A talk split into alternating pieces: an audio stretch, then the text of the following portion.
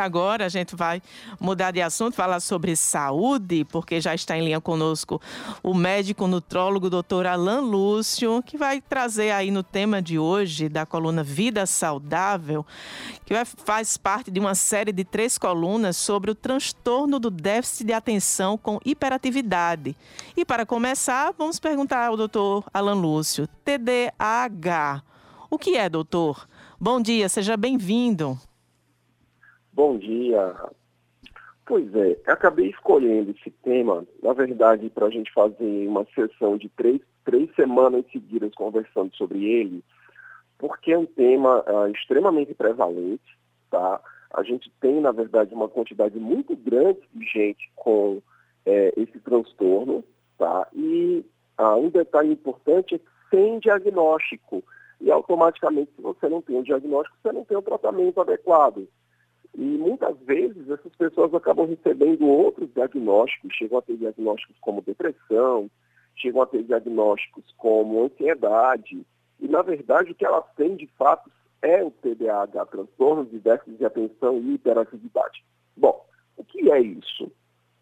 Para vocês entenderem o que é isso, ah, eu primeiro preciso dizer para vocês que existe uma substância no, no nosso cérebro chamada dopamina tudo gira em torno da dopamina, tá? O que, que acontece, gente? A gente tem a dopamina exercendo várias funções no nosso cérebro, mas eu consigo destacar aqui quatro funções principais da dopamina.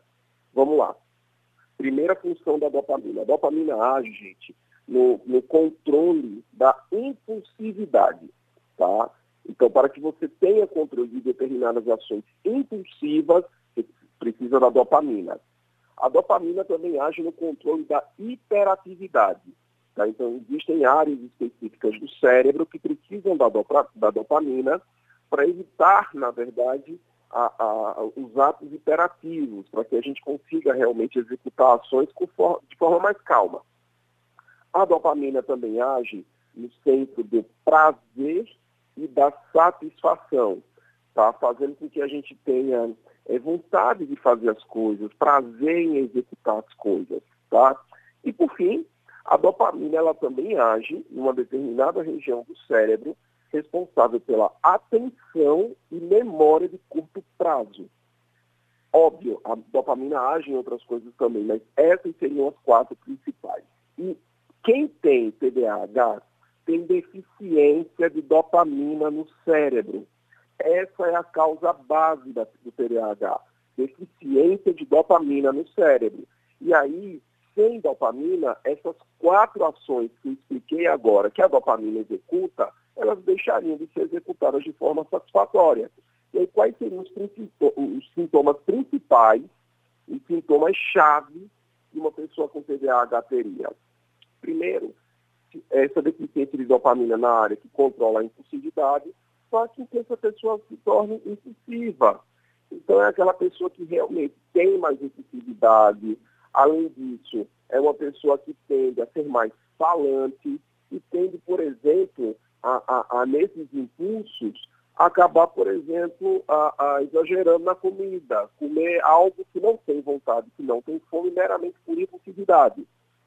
Além disso, se agir na área da hiperatividade, a gente já tem, na verdade, essa pessoa mais hiperativa, com mais dificuldade realmente de, de conseguir executar as coisas com mais, com mais calma, com mais tranquilidade.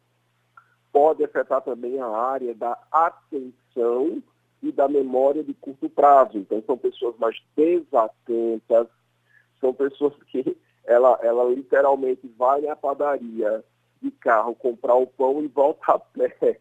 Literalmente esquece o carro lá na, na padaria, no, no, no supermercado.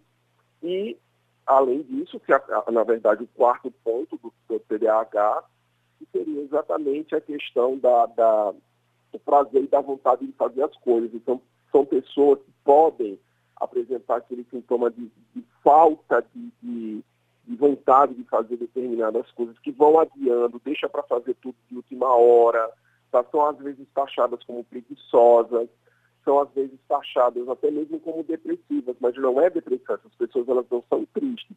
Elas só não têm vontade, só não, são apáticas pela deficiência de dopamina. Lembrando que esses sintomas, eles não são todos obrigatórios. Você pode ter um deles, dois ou mais. Uhum. Doutor, o TDAH pode ser diagnosticado em qualquer momento da vida. A pessoa pode desenvolver é, quando criança, mas pode desenvolver e, e, e, ver mais acentuados os sintomas só quando adulto? Isso pode acontecer sim.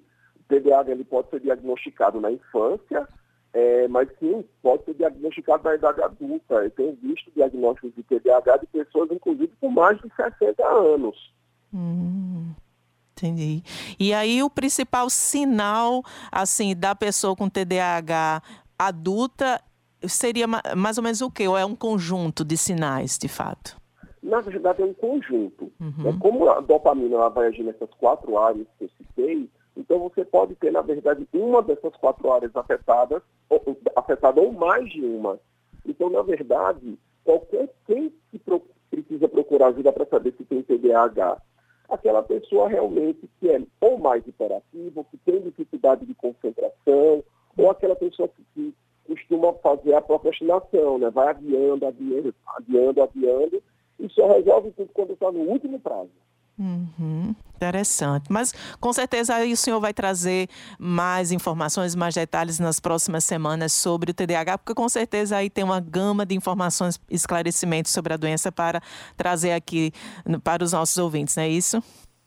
Isso mesmo. Na verdade, o tema, inclusive, da nossa próxima coluna da semana que vem são exatamente os principais sintomas, que eu vou esmiuçar esses sintomas em relação ao TDAH para que na última a gente feche exatamente com tratamento. Ok, muito obrigada, doutor Alan Lúcio, por mais uma participação aqui no programa de hoje. Um abraço e até a próxima quinta-feira.